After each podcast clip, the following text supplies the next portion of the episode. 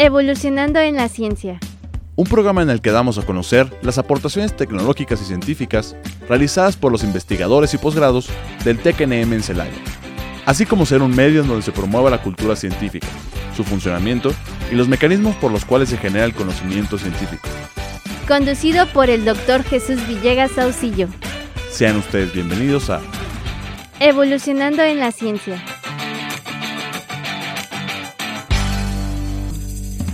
Este, hola, ¿qué tal? Un gusto y placer saludarlos, desearles un excelente día de parte de su amigo y servidor Jesús Villegas Auxillo, que les envía un fuerte abrazo, dándoles la bienvenida al ciclo de divulgación de la ciencia del Tecnológico Nacional de México en Celaya, titulado Evolucionando en la Ciencia, que se transmite a través de XHITC, Radio Tecnológico de Celaya, el sonido educativo y cultural de la radio, en el 89.9 de FM Internet y también a través de Spotify para comunicarse y darnos a conocer sus comentarios por correo electrónico, todo junto sin espacios, evolucionando en la ciencia, arroba itcelaya.edu.mx y al número 461-150-0356 a través de, de WhatsApp para que nos hagan favor de llegar sus comentarios, sugerencias o algún tema que deseen que abordemos, pues estamos prácticamente a la orden. Y también solicitarles y pedirles de favor que nos acompañen y visiten las redes sociales de Evolucionando en la Ciencia en TikTok, donde se pueden dar a conocer un poquito más de lo que llevamos a cabo en este programa de divulgación de la ciencia del Tecnológico Nacional de México en Celaya. Y bueno, el día de hoy, en la tercera temporada de Evolucionando la Ciencia, tocaremos el tema titulado Trayectoria de Investigación con nuestra invitada, la doctora Liliana Fausto Castro, quien le agradezco mucho el estar aquí con nosotros.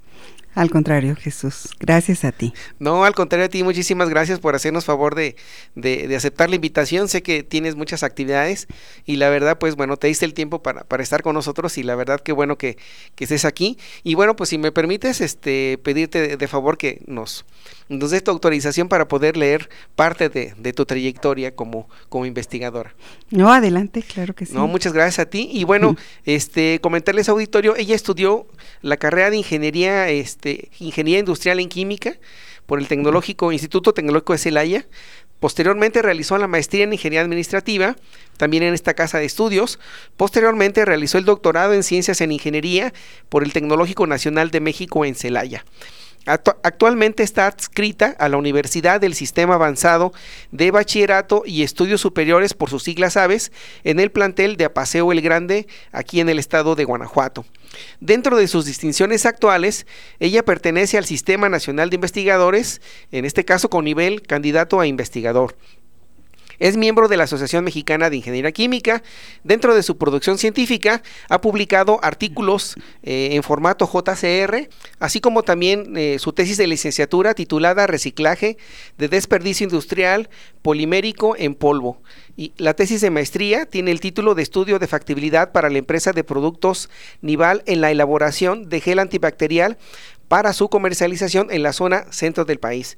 Y la tesis de doctorado, análisis de la transformación de residuos para la producción de alimento balanceado para porcinos, que, que de hecho de ahí surgió un artículo muy interesante, que, que, bueno, en su momento pues le vamos a pedir que nos, que nos hable sobre él bueno, ya lo mencionamos, te parece de una vez, eh, trata sobre la selección de residuos alimenticios con alto contenido proteico en restaurantes mexicanos como suplemento de alimento porcino, ¿no? Que es en su momento lo vamos a, nos va a hacer favor de, explicarnos a más detalle. Y también dentro de sus líneas de investigación se encuentra el diseño de procesos alimenticios eh, eh, coeficientes. También otra de las líneas es el diseño de procesos automotrices ecoeficientes con manufactura flexible. Sus proyectos actuales se encuentra el análisis de sistemas de producción agrícola en Guanajuato y el diseño del proceso de fabricación de salsas deshidratadas. Y bueno, esa es parte de la biografía de nuestra invitada del día de hoy, la doctora Liliana Fausto Castro, que nuevamente le doy la más cordial bienvenida de estar aquí con nosotros. Al contrario, Jesús, pues me la platicas y me siento como que recordando efectivamente todo aquello que me ha tocado vivir. Pues como comentaste, estuve en el doctorado aquí, en esta casa de estudios, dirigida por el doctor José Enrique Botello.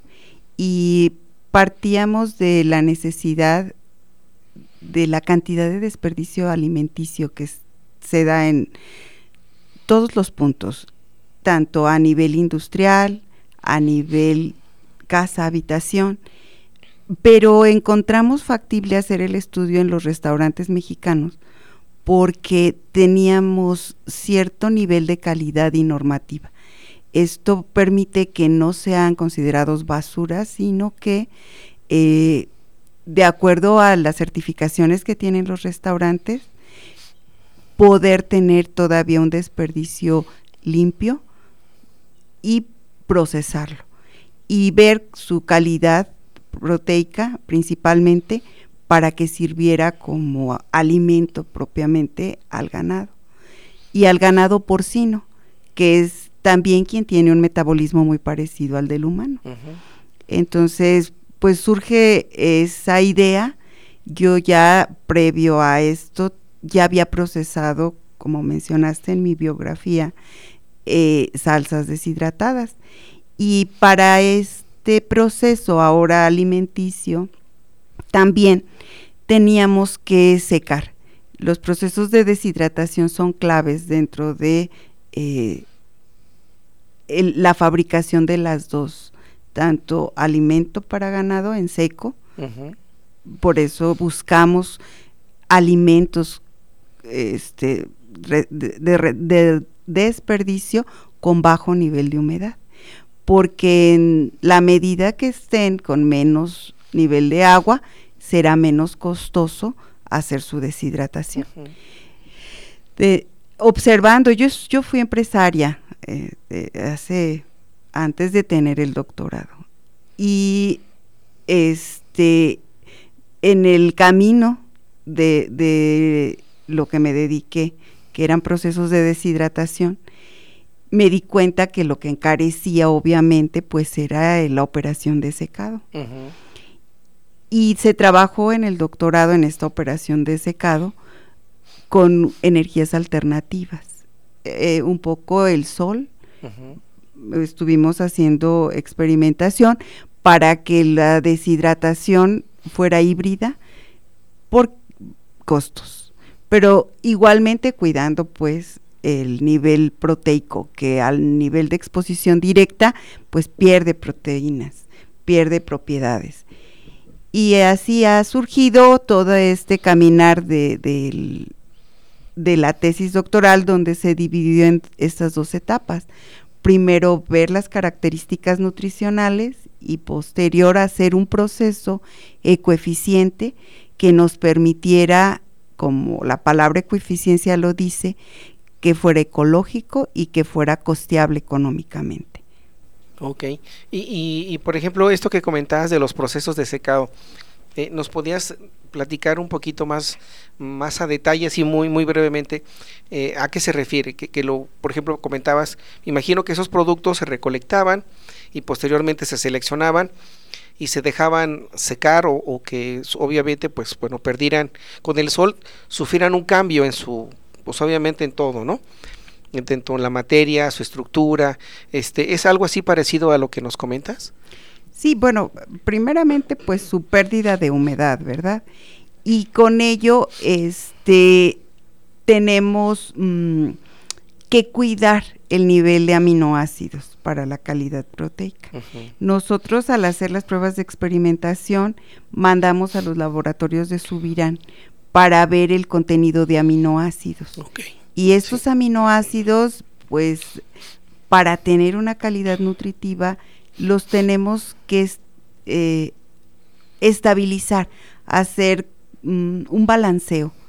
Para hacer este balanceo, nosotros con los patrones establecidos de temperatura, presión conseguidos en los procesos de deshidratación, usamos la metodología de la programación lineal para que no solamente tuviera presencia proteica, sino una calidad de aminoácidos alta. Y lo comprobamos este, en diferentes etapas y con diferentes condiciones. Y finalmente, eh, no solo los desperdicios recolectados en los restaurantes iban a ser eh, la base para este balanceo. Tuvimos que incorporar maíz para que entonces se tuviera como que el alimento perfecto, ¿no? Sí. Y es, en ese balanceo entra en juego pues el maíz, que aunque sigue siendo un alimento no procesado, tiene que ser un grano limpio, virgen, mm, si nos daba ya esta calidad que nosotros buscamos. Entonces, pues combinamos todos estos procesos para poder llegar finalmente a un balanceo de aminoácidos que le da esa calidad al producto. No, pues no es nada, nada sencillo, ¿no? ¿Cuánto tiempo se llevó parte de esta investigación? Mm, pues siempre tardé varios años, pues eh, una investigación como esta es más o menos unos dos años, dos años y medio. Sin embargo, yo prolongué por situaciones personales mi estancia doctoral y pues me llevó hasta cuatro o cinco años. Ok. Y, por ejemplo, esos alimentos que comentabas, ¿nos puedes decir qué tipo de alimentos son los que de una u otra manera fueron los que seleccionaron en caso de proteína? Me refiero a carnes, pescado. Mira, cuando tú acudes a un restaurante, dejas vegetales a un lado, también eh, parte de, como dices, carne, pescado, este, tortilla, pan. Entonces, al nosotros hacer esa recolección, negociábamos con el restaurantero, clasificando y dejándole Mm, contenedores para que separara todo el contenido de carnes, todo el contenido de cítricos, de verduras, de pan, tortilla, que son los carbohidratos, y con esta separación entonces nosotros trabajábamos una formulación para que se diera el equilibrio. Previo cada una de las clasificaciones, pues las analizamos vimos su contenido de grasas, de proteínas, de carbohidratos y con el resultado de estos análisis, entonces, eh, balanceamos. hay pues terminología como la energía digerible, todo ello que tiene que estudiarse. Y pues parte de, tener estos análisis pues nos llevó a generar eh, la cantidad de energía calórica que tenía que tener cada uno de los diferentes, de las distintas formulaciones que generamos. Te comento, solamente nos perfilamos para ganado porcino, pero pues con la base que se generó se puede hacer alimentos para distintas razas y para diferentes animales. Sí, pues bastante. ¿Y esa idea cómo surgió? ¿De dónde surgió esa idea de, de, tomar ese alimento y decir, vamos a preparar esto? ¿Cómo, ¿Cómo surgió? ¿Nos podías platicar un poquito más sobre eso? Sí, fíjate que nosotros hicimos antes de esta publicación JCR una publicación previa donde analizábamos el municipio de Celaya y eh, los desperdicios que estaban, los caracterizamos. Vimos que teníamos desperdicios de plástico, de aluminio, pero predominaba el desperdicio alimenticio. Entonces, una investigación llevó a la otra. Tenemos dos publicaciones JCR. En la primera, caracterizando todos los desperdicios del municipio, nos dimos cuenta que el desperdicio con un mayor nivel era el alimenticio. Y este, nadie hacía nada. En Celaya, para poder valorizar los residuos, pues tienen que tener una venta. El aluminio de por sí ya era vendible los plásticos se exportaban y en nuestro primer artículo damos montos, cantidades y, puntos, pero nos percatamos de que los alimenticios teníamos que valorizarlos para que entonces los rellenos sanitarios no hicieran este daño tan grande que ya están haciendo al subsuelo y para que los valorizáramos teníamos que proponer algo que en el Estado fuera mm, de impacto. Nosotros tenemos la asociación porcícola en Irapuato, es una asociación muy grande, y canalizando a, mm, a este segmento, pues podíamos hacer un uso masivo de este desperdicio, dando y siguiendo este principio de economía circular, ¿verdad? Donde el desperdicio alimentario ahora sirviera como materia prima para alimentar una porción eh, del ganado. Y atacábamos un doble problema porque consultando a los porcicultores nos dimos cuenta que ellos hacían una exportación de maíz muy alta para alimentar su ganado porcino. Y reducíamos el uso del maíz al hacer reciclaje de el residuo alimentario e, evitábamos las exportaciones. Por eso surge esta idea, eh, no somos expertos veterinarios, nos aliamos con el INIFAP, donde el doctor Cuarón Ibargüengoitia, él nos asesora para esto, él es un líder de producción de alimento porcícola. Entonces, investigar no solamente es eh, generar una idea con tu propia fuerza, tienes que crear un grupo experto. Y entonces, pues, el INIFAP nos ayuda bastante. Nosotros como TECNM, pues no tenemos esa especialidad y, buscamos los mejores, ¿no? Y él, el doctor, pues ayudó, colaboró y forma parte de la publicación JCR. Entonces, si mm, ves, eh, estamos evolucionando de investigación a investigación.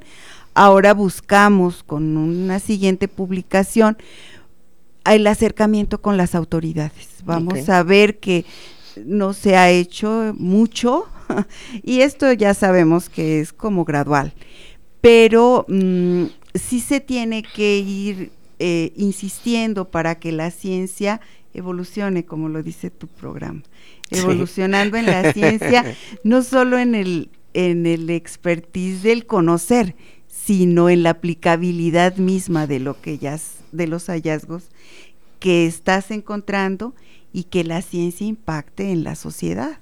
Sí. En la visita que tuvimos a China, que nos hicieron favor de invitar, eh, ellos promueven la creación de todos los desperdicios, no hacerlos alimento para ganado, sino energía, a través de un proceso de calcinación.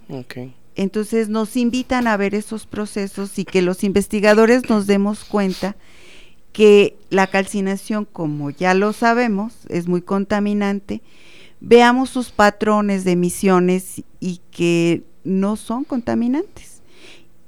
Yo me vi tentada finalmente dentro de la visita a decir sí, traigámoslo a Celaya, a México, porque esta es una de las intenciones finales del gobierno chino, que haga presencia en los países como México, venga, implante su tecnología y, y finalmente pues haga negocio con nuestra basura. Así es, sí, pues de hecho es, es algo que, que pues la verdad reditúa bastante, ¿no? E, ese, ese evento, eh, si nos puedes platicar un poquito más, ¿cuándo se celebró? ¿En qué ciudad fue? De, del evento que fuiste allá al, Congreso, al país de China. Pues fui el 2019, me invitó la Universidad de Shanghai, estuve hospedada en, en la universidad, instalaciones de la universidad. Eh, nos reunimos 161 países, pero me tocó ser únicamente la del continente americano. México, la presencia de mi persona, pues representa al continente americano. O eh, también fue Estados Unidos, también estuvo presente, pero de la parte centro-sudamérica, pues solamente la mexicana estuvo ahí. Y muy famosa, este, porque realmente quienes han hecho desarrollos en esta materia han sido los países orientales México está en investigaciones muy incipientes. Mira, te comparto. Nosotros hoy solamente usamos los residuos alimentarios para eh, comedores industriales y esto viene de los centros comerciales. Entonces, un, un alimento caduco en un centro comercial, la disposición es ir a los comedores y darlo pero como estrategia de procesamiento es toda. Todos los países orientales, por ejemplo Corea, China, ya tienen un desarrollo y una aplicabilidad dentro de su política muy fuerte que el residuo alimentario se procesa, en el caso de China, para alimento, en el caso de, Corea, para alimento para ganado. Entonces, tecnológicamente hablando, científicamente los desarrollos, todos los países orientales participaron con muchísimo más fuerza y, bueno, pues nosotros vamos como que en pañales, pero avanzando.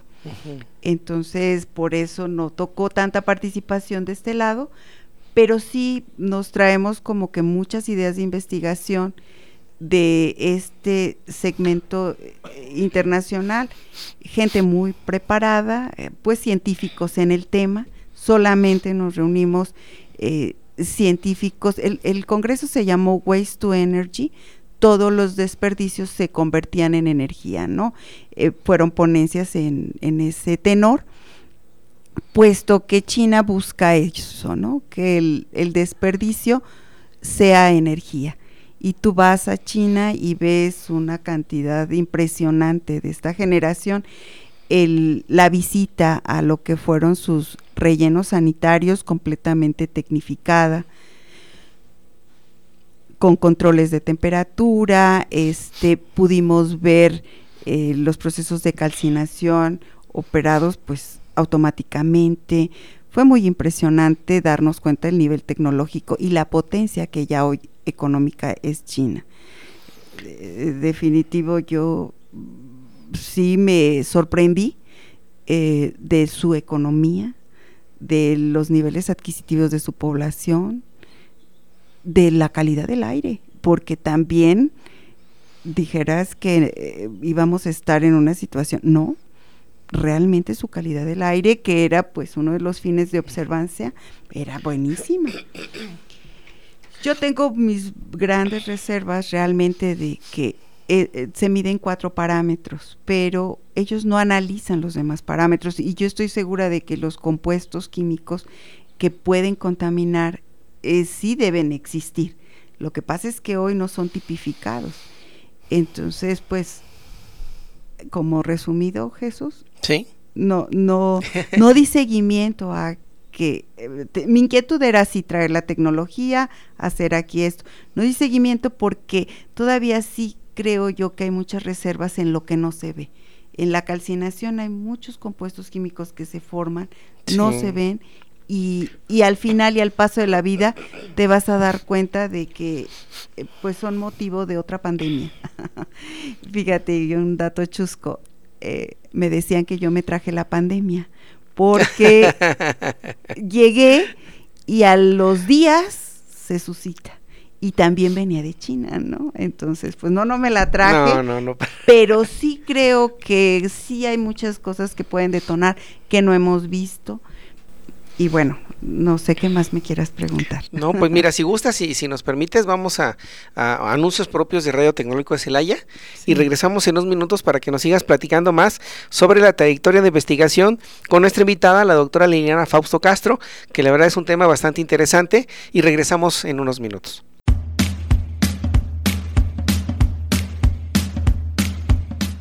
En un momento regresamos a Evolucionando en la Ciencia.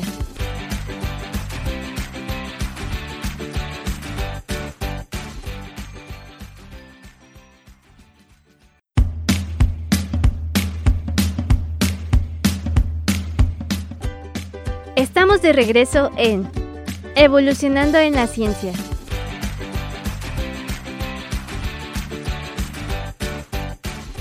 Eh, hola, ¿qué tal auditorio? Pues regresamos a, este programa de divulgación de la ciencia titulado Evolucionando la Ciencia, recordándoles que estamos ubicados en el Campus 1, que se encuentra entre las calles de Avenida Tecnológico y Antonio García Cubas, en el número 600. Y bueno, eh, eh, las instalaciones de Radio Tecnológico de Celaya están este, básicamente en el edificio eh, conocido aquí por la comunidad Lince, por el edificio H, o también por el edificio Rosa en su, en su planta alta.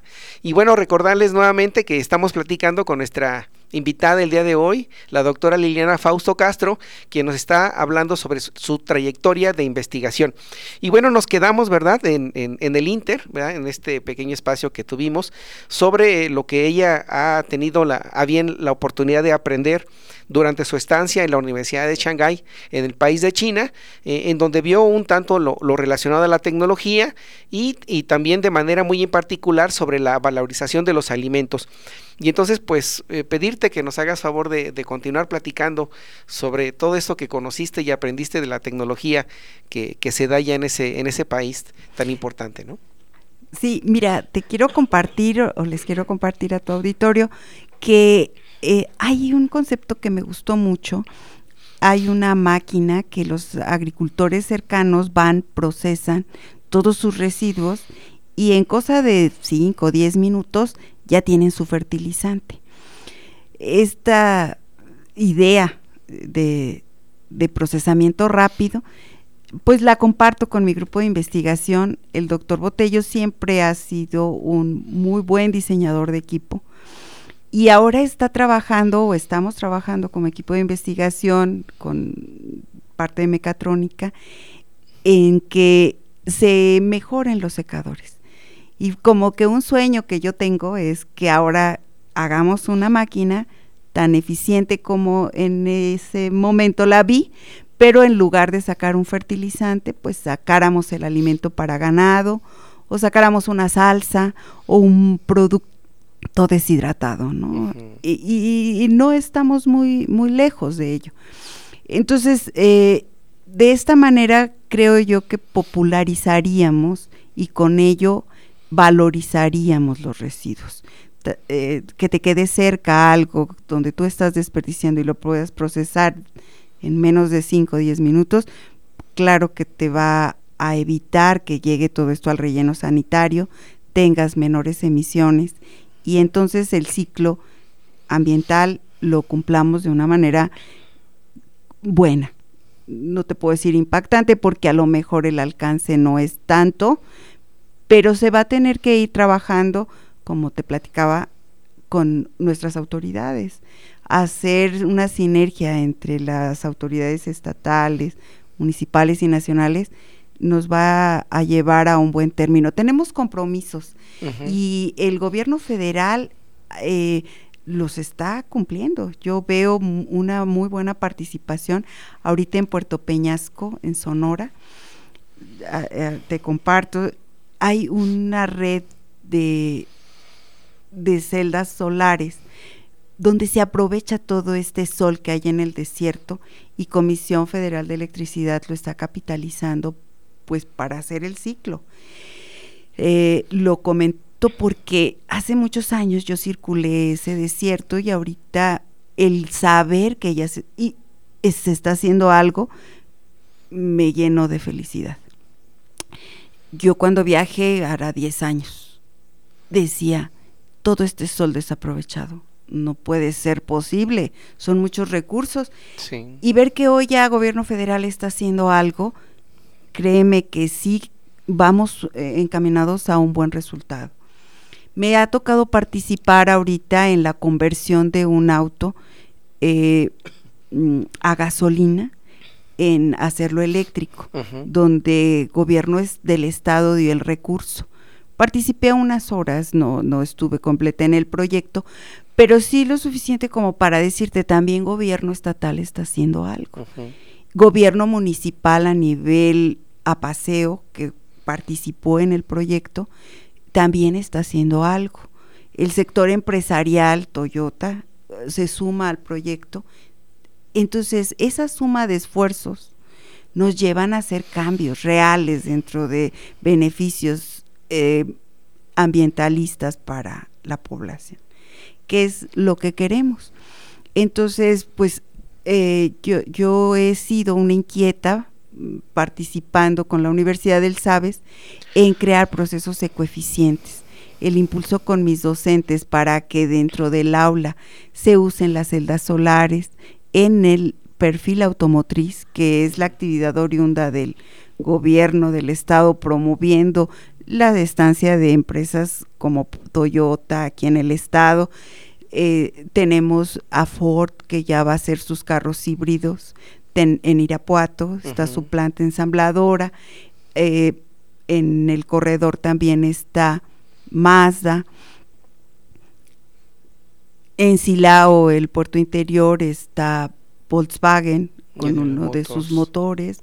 Entonces, General Motors, bueno, tenemos la naturaleza estatalmente hablando de ser un país eh, con eh, esta característica de ensamblaje, pero principalmente Guanajuato. Tesla ha hecho un cambio con sus autos eléctricos hoy, entonces obvio que nos impacta a, Guanajuato. Y yo en los años de docencia pues he creado estos procesos ecoeficientes con mis alumnos, he buscado el uso de la energía solar, Hoy Toyota, por ejemplo, está detenido en la implementación de esta energía solar por cuestiones meramente mm, de normativa mm, política, ¿no? Se va a tener que desatorar, Jesús, porque tenemos compromisos internacionales a cubrir.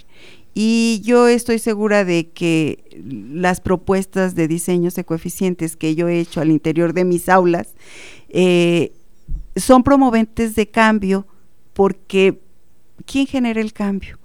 Pues los estudiantes, las gentes que venimos abajo, que apenas se vienen estudiando. Y ahí va, este, acabo de participar con mis estudiantes en la jornada científica y cultural de la Universidad del Sabes y ahí mostramos un desarrollo muy importante donde la banda transportadora que, que de ordinario está en todas las industrias automotrices, pues ya es operada con celda solar. Hay otro equipo que es el de control numérico computarizado, que también lo escalamos a una tercera parte ya del uso industrial operado con celdas solares. La celda solar se limita muchas veces a hacer uso eléctrico en zonas administrativas. La apuesta es que la energía solar sea usada en el movimiento de motores de alta potencia. Y bueno, con la participación en la jornada logramos esto. Estoy muy orgullosa de compartírtelo porque es un trabajo que ya inicié desde que estaba en Irapuato, en el plantel Irapuato, a escala pequeña, en una maqueta donde pues motores muy, muy poco potentes. Entonces he venido trabajando desde Irapuato y ahora acá en Apaseo y, ya estoy operando con motores de un caballo eh, y escalable.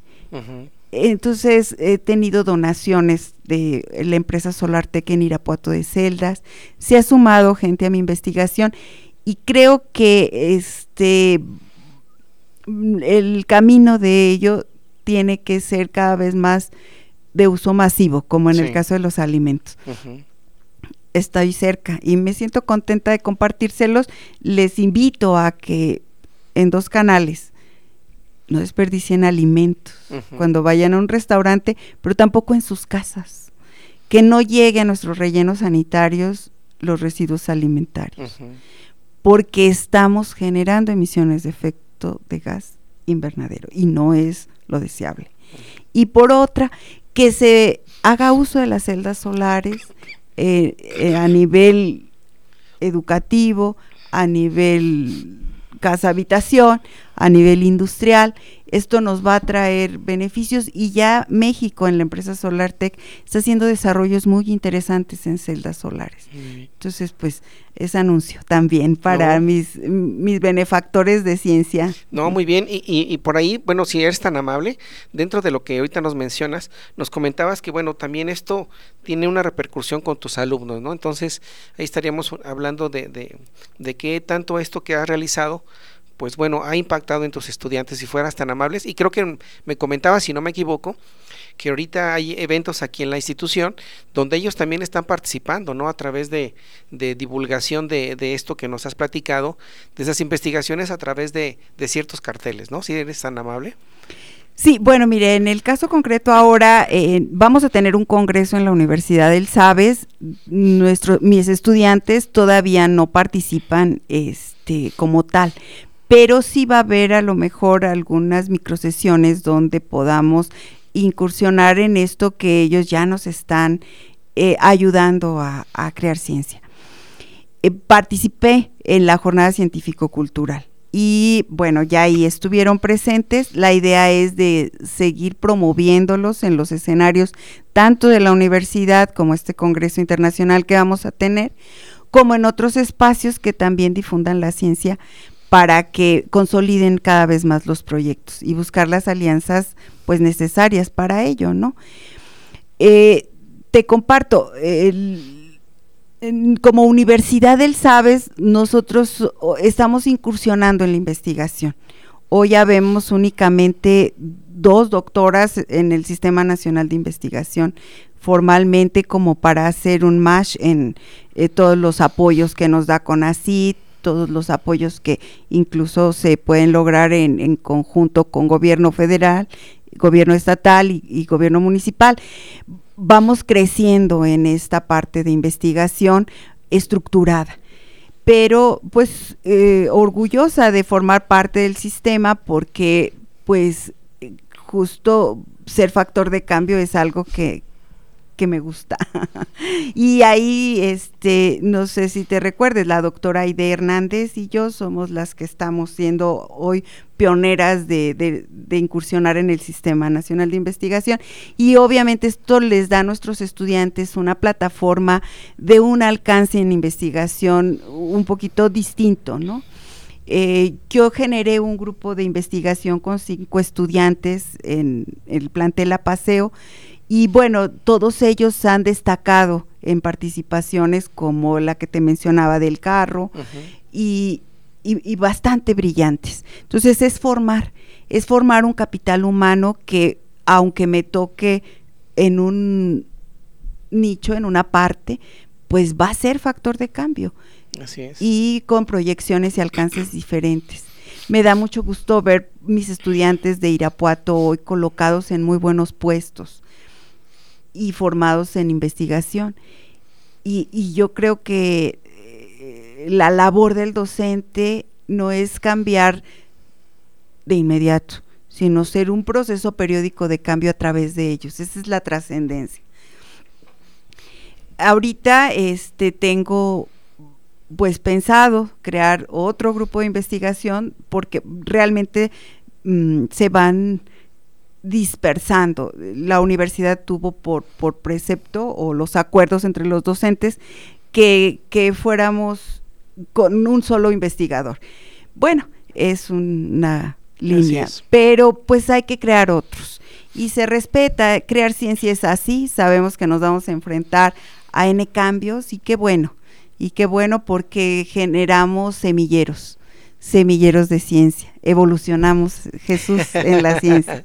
que es tu, tu, el título. Me gustó mucho y te lo, te lo digo cada momento porque es como que nada está estático. Somos una constante evolución. Sí, movimiento. somos movimiento y entonces en ese movimiento de ciencia tenemos que seguir fluyendo a bien. ¿Y cuál es el bien último? Pues una mejor sociedad con impactos ambientales cada vez menores. Así es. Pues eso te comparto y, estoy este deseosa de que tanto en, la universidad como aquí, que es mi alma mater, sigamos trabajando en conjunto con investigaciones este, complementarias que tú me decías. Yo estoy trabajando en tal campus, en el de Morelia, y te decía yo, es pionero buenísimo con mi tesis de, reciclaje de polietileno participé allá, gané un concurso, pero me ganaron al final el nacional, te decía. Entonces, pero es, es estar con gente que quiera superarse porque te va a hacer crecer.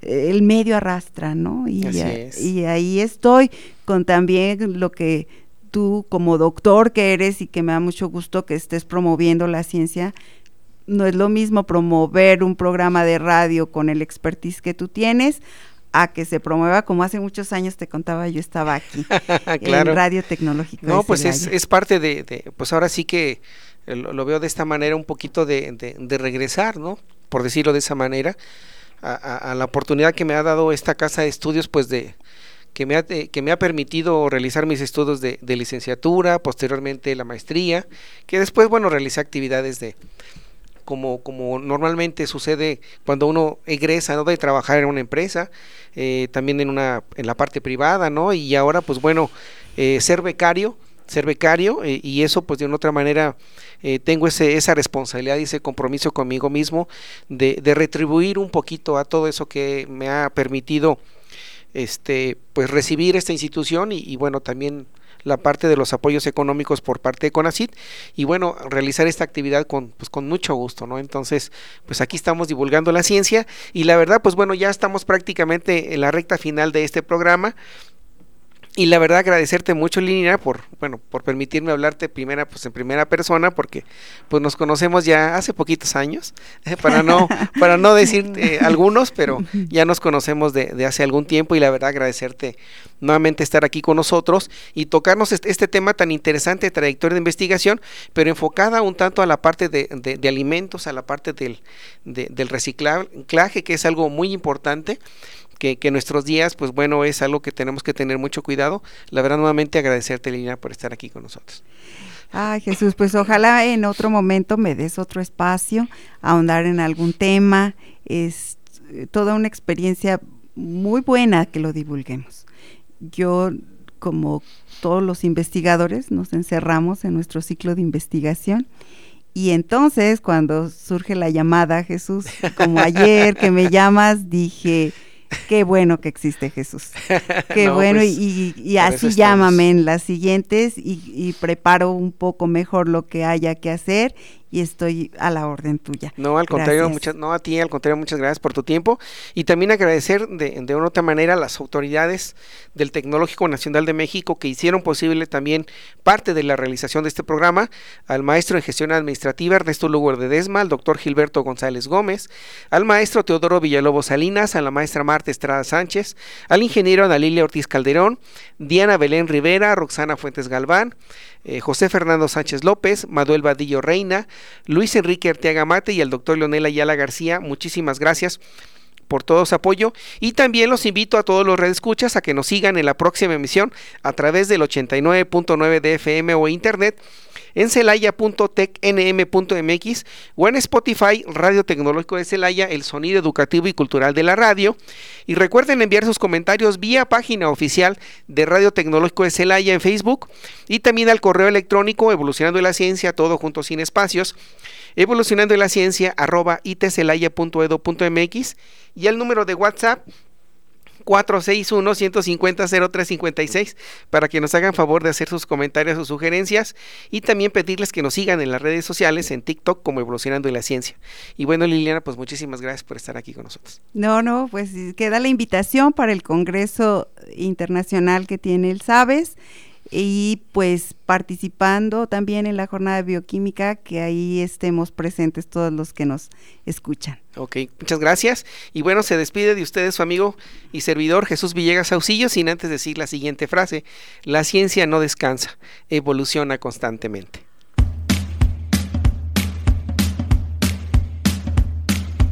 Evolucionando en la ciencia. Escúchanos en el próximo episodio a través de Radio Tecnológico de Celaya, el sonido educativo y cultural de la radio.